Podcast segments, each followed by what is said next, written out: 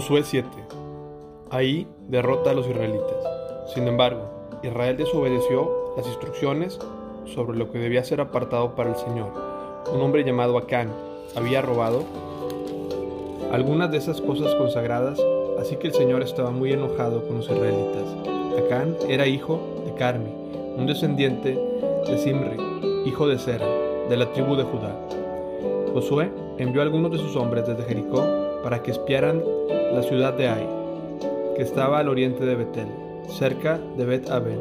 Cuando regresaron, le dijeron a Josué, no es necesario que todos vayamos a Ai, bastará con dos mil o tres mil hombres para atacar la ciudad. Dado que ellos son tan pocos, no hagas que todo nuestro pueblo se canse teniendo que subir hasta allí. Así que enviaron unos tres mil guerreros, pero fueron completamente derrotados. Los hombres de ahí persiguieron a los israelitas desde la puerta de la ciudad hasta las canteras y mataron como a 36 que iban en retirada por la lareda. Los israelitas quedaron paralizados de miedo ante esto y su valentía se desvaneció. Entonces Josué y los ancianos de Israel rasgaron sus ropas en señal de aflicción, se echaron polvo sobre la cabeza y se inclinaron rostro tierra ante el arca del Señor hasta que cayó la tarde. Entonces Josué clamó, Oh Señor soberano, ¿por qué nos hiciste cruzar el río Jordán si vas a dejar que los amorreos nos maten? Si tan solo nos hubiéramos conformado con quedarnos del otro lado. Señor, ¿qué puedo decir ahora que Israel tuvo que huir de sus enemigos? Pues cuando los cananeos y todos los demás pueblos de la región oigan lo que pasó, nos rodearán y borrarán nuestro nombre de la faz de la tierra. Y entonces, ¿qué pasará con la honra de tu gran nombre? Pero el Señor le dijo a Josué, levántate, porque estás ahí con tu rostro en tierra. Israel ha pecado y ha roto mi pacto. Robaron de lo que les ordené que apartaran para mí. Y no solo robaron, sino que además mintieron y escondieron los objetos robados entre sus pertenencias. Por esa razón, los israelitas huyen derrotados de sus enemigos. Ahora, Israel mismo será apartado para destrucción. No seguiré más con ustedes a menos que destruyan esas cosas que guardaron que estaban destinadas para ser destruidas. Levántate, ordenen al pueblo que se purifique a fin de prepararse para mañana. Pues esto dice el Señor, Dios de Israel. En medio de ti, Israel, están escondidas las cosas apartadas para el Señor. Nunca derrotarás a tus enemigos hasta que quites esas cosas que tienes en medio de ti. Mañana por la mañana deberás presentar por tribus, y el Señor señalará la tribu culpable. Esa tribu, con sus clanes, deberán dar un paso al frente, y el Señor señalará al clan culpable. Entonces ese clan dará un paso al frente y el Señor señalará a la familia culpable. Por último, cada miembro de la familia culpable deberá dar un paso al frente, uno por uno. El que haya robado lo que está destinado para ser destruido será quemado con fuego, junto con todo lo que tiene, porque ha roto el pacto del Señor y ha hecho algo horrible en Israel.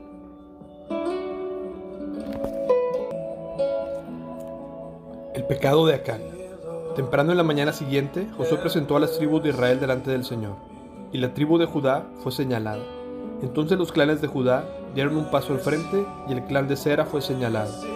Luego las familias de Sera dieron un paso al frente y la familia de Simiri fue la señalada. Por último, a cada miembro de la familia Simiri se le hizo pasar al frente uno por uno y Acán fue el señalado. Entonces Josué le dijo a Acán, Hijo mío, da gloria al Señor tu Dios de Israel y di la verdad. Confiesa y dime lo que has hecho. No me lo escondas. Acán respondió, Es cierto, he pecado contra el Señor Dios de Israel. Enterré el botín, vi un hermoso manto de Babilonia de 200 monedas de plata y una barra de oro que pesaba más de medio kilo. Lo deseaba tanto que los tomé. Está todo enterrado debajo de mi carpa. La plata la enterré aún más profundo que el resto de las cosas. Así que Josué envió a algunos hombres para que investigaran. Ellos fueron corriendo a la carpa y encontraron ahí escondidos los objetos robados, tal como Acán había dicho, con la plata enterrada debajo del resto. Entonces tomaron las cosas de la carpa y las llevaron a Josué y a los demás israelitas. Luego las pusieron en el suelo en la presencia del Señor. Después, Josué y todos los israelitas tomaron a Acán junto con la plata del manto, la barra de oro. También tomaron a sus hijos e hijas, su ganado, sus asnos, sus ovejas, sus cabras, su carpa todo lo que él tenía, y los llevaron al valle de Acor. Luego Josué le dijo a Acán, ¿por qué nos has traído esta desgracia? Ahora el Señor traerá desgracia a ti. Entonces todos los israelitas apedrearon a Acán y a su familia y quemaron los cuerpos. Apilaron un montón de piedras sobre Acán, las cuales siguen allí hasta el día de hoy. Por eso, desde entonces, el lugar se le llama el Valle de la Aflicción. Así, el Señor dejó de estar enojado.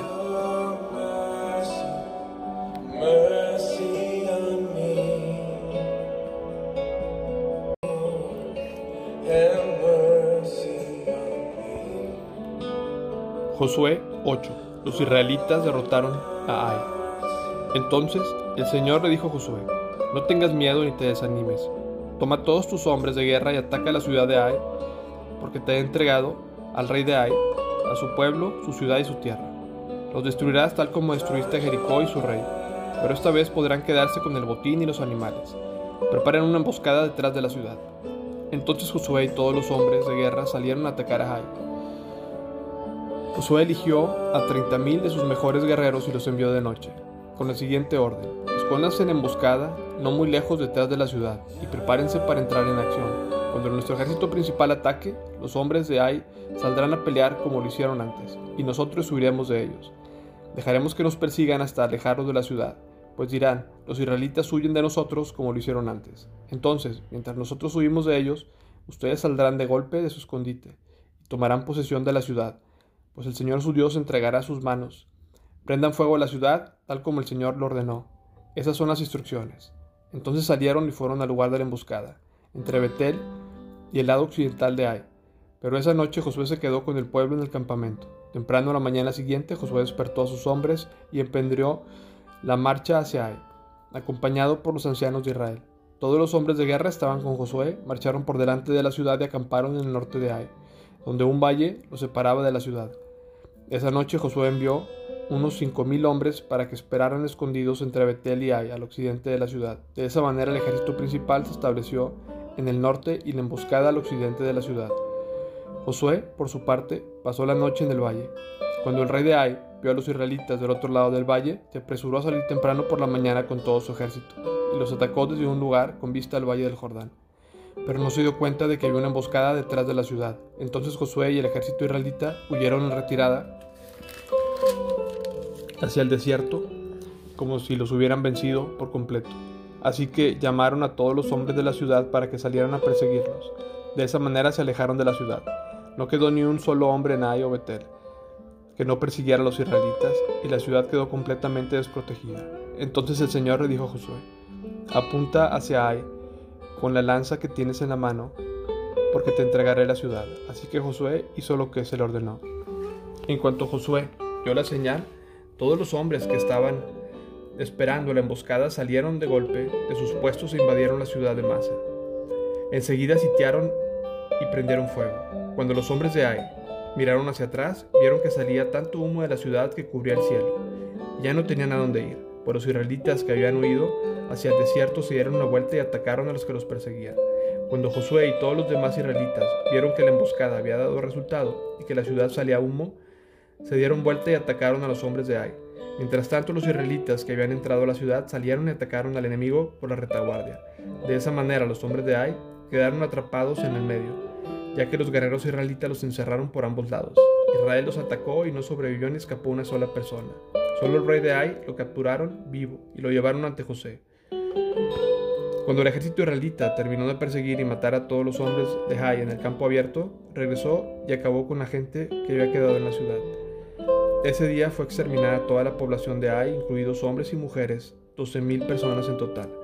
Pues Josué mantuvo la lanza extendida hasta que todos los habitantes de Ai fueron totalmente destruidos. Solo los animales y los tesoros de la ciudad no fueron destruidos por los israelitas los tomaron como botín, tal como el Señor le había ordenado a Josué. Luego Josué incendió la ciudad de Ai, la cual se convirtió en un montón de ruinas y aún sigue desolada hasta el día de hoy.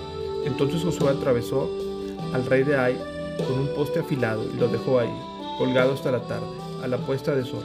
Los israelitas bajaron el cuerpo como Josué ordenó y lo arrojaron frente a la puerta de la ciudad. Apilaron un montón de piedras sobre él las cuales todavía pueden verse hasta el día de hoy. El pacto del Señor es renovado. Luego Josué construyó un altar al Señor, Dios de Israel, en el monte Ebal. Siguió los mandatos que Moisés, siervo del Señor, había escrito en el libro de instrucción. Hagan un altar con piedras sin labrar, que no hayan sido trabajadas con herramientas de hierro. Entonces presentaron sobre el altar ofrendas quemadas y ofrendas de paz al Señor. Mientras los israelitas observaban, Josué copió las piedras del altar, las instrucciones que Moisés les había dado.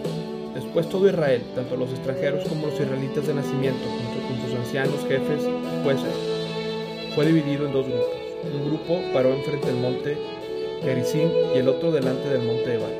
Ambos grupos quedaron frente a frente, y entre ellos estaban los sacerdotes levitas que llevaban el arca del pacto del Señor. Todos hizo de acuerdo a las órdenes de Moisés, siervo del Señor, había dado previamente para bendecir al pueblo de Israel.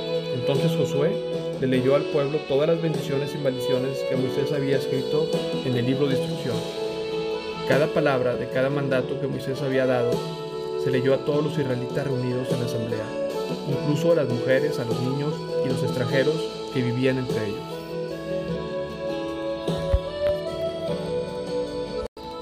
Josué 9 Los gabonitas engañan a Israel. Ahora bien, todos los reyes que estaban al occidente del río Jordán se enteraron de lo que había sucedido.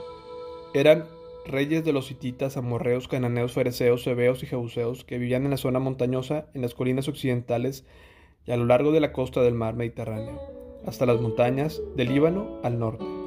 Esos reyes unieron sus tropas para pelear como un ejército contra Josué y los israelitas. Sin embargo, cuando los habitantes de Gabón oyeron que Josué había hecho a Jericó, la ciudad de Ai, recurrieron a engañarlo para salvarse la vida. Enviaron unos representantes a Josué y sobre sus asnos cargaron alforjas desgastadas y odres viejos y remendados. Se pusieron ropa harapienta y calzaron sandalias desgastadas y remendadas. Además llevaban pan seco y mozo. Cuando llegaron al campamento de Israel, en Gigal, les dijeron a Josué y los hombres de Israel, venimos de una tierra lejana para pedirles que hagan un tratado de paz con nosotros. Entonces los israelitas les respondieron a esos hebeos, ¿cómo podemos saber que ustedes no viven cerca? Pues si viven cerca no podemos hacer ningún tratado de paz con ustedes. Ellos respondieron, nosotros sus siervos, pero ¿quiénes son ustedes? preguntó Josué, ¿de dónde vienen? Ellos contestaron, nosotros sus siervos venimos de un país lejano. Hemos oído del poder del Señor su Dios y todo lo que hizo en Egipto. También hemos oído lo que le hizo a los dos reyes amorreos que vivían al oriente del río Jordán, Seón, rey de Esbón, y Og, rey de Basán. Entonces nuestros ancianos y todo nuestro pueblo nos dieron las siguientes instrucciones. Lleven provisiones para un largo viaje. Vayan al encuentro del pueblo de Israel y díganle, somos sus siervos, les suplicamos que hagan un tratado con nosotros. Este pan estaba caliente, recién salido del horno cuando partimos de nuestros hogares, pero ahora, como pueden ver, está seco y mohoso. Esos odres estaban nuevos cuando los llenamos, pero ahora están viejos y rotos.